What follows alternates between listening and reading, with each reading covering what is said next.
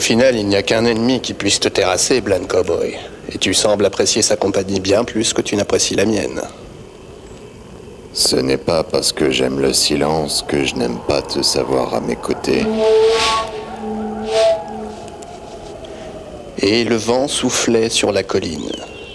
L'aigle majestueux avait veillé le nid pendant trois jours et trois nuits, craignant que l'homme ne revienne voler ses œufs.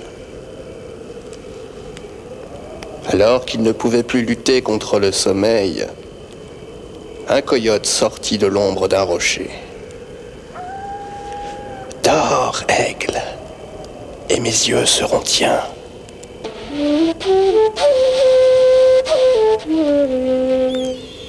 Au matin, l'aigle s'éveilla dans un sursaut. Le coyote, fier, était assis devant un morceau de viande fraîche. Mange, aigle, et mes yeux seront tiens.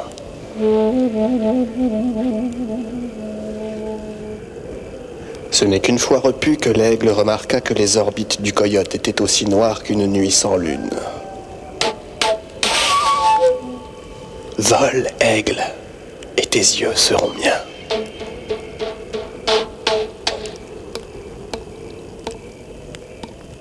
Comme le coyote et l'aigle, comme le cowboy et l'indien, toi et moi, on choisit bien mal nos fréquentations.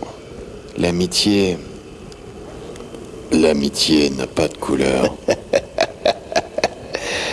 Tu es le seul visage pâle que je connaisse qui porte aussi bien son nom, Blind Cowboy. Je te renvoie le compliment, dit Charlie. Tu parles trop.